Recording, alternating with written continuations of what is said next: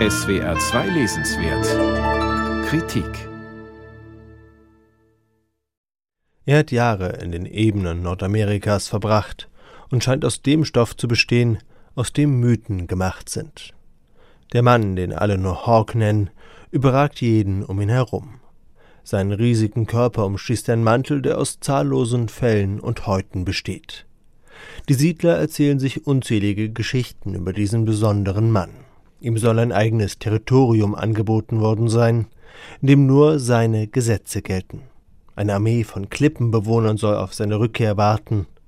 Außerdem soll er von einer Bande verraten worden sein, deren Mitglieder er allesamt umgebracht hat.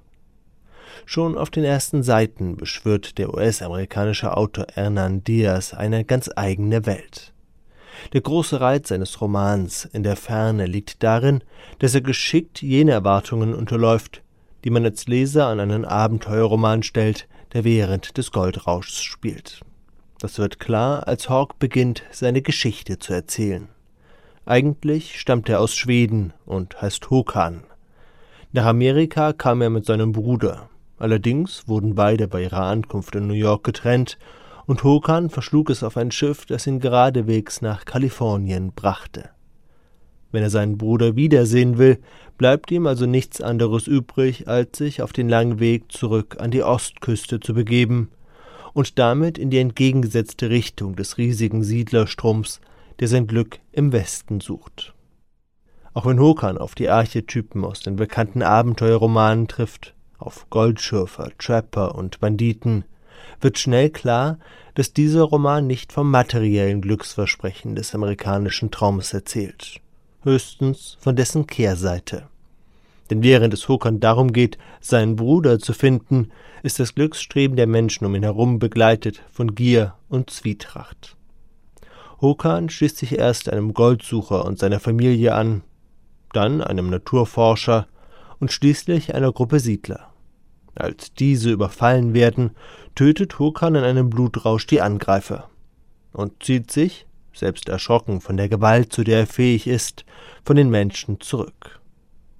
In der Erfahrung und der Bewältigung dieser Gewalt liegt die große Gegenwärtigkeit von Hernan Diaz Roman. Denn Hokan findet Trost im abgeschiedenen Leben in der Natur. Nachdem er lange durch die weiten Ebenen gezogen ist, gräbt er sich bei einigen Hügeln einen Unterschlupf. Die Arbeiten an seinem provisorischen Heim, die Suche nach Nahrung und das Flicken seines Mantels bestimmen fortan jeden Tag. Dieser schöpferische Einklang mit der Natur erinnert an die Ideen des Philosophen Ralph Waldo Emerson. Bei ihm wie bei Diaz steht das Leben mit der Natur für eine Erneuerung des Ichs und für die Möglichkeit, alte Wunden zu heilen.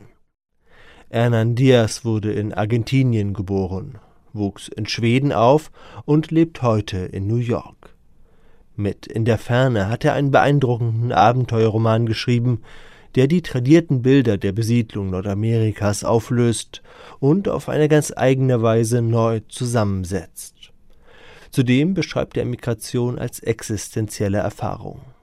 Auch wenn Hokan jahrelang durch die Ebenen, Salzwüsten und Wälder gezogen ist, merkt er, dass die Landschaften ihm fremd bleiben und er als Zugewanderter keinen Anspruch auf das Land hat.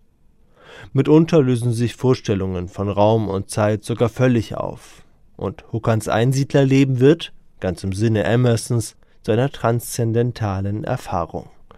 In seiner Verschränkung aus Abenteuerhandlung und philosophischen Gedanken steht dieser glänzend geschriebene und gedanklich kühne Roman den Büchern Herman Melvilles in nichts nach. Und das ist vermutlich das größte Kompliment, das man einem US-amerikanischen Autor machen kann. In der Ferne von Hernan Diaz ist bei Hansa Berlin erschienen und hat 304 Seiten. Hannes Meyer hat den Roman ins Deutsche übersetzt. Er kostet 24 Euro.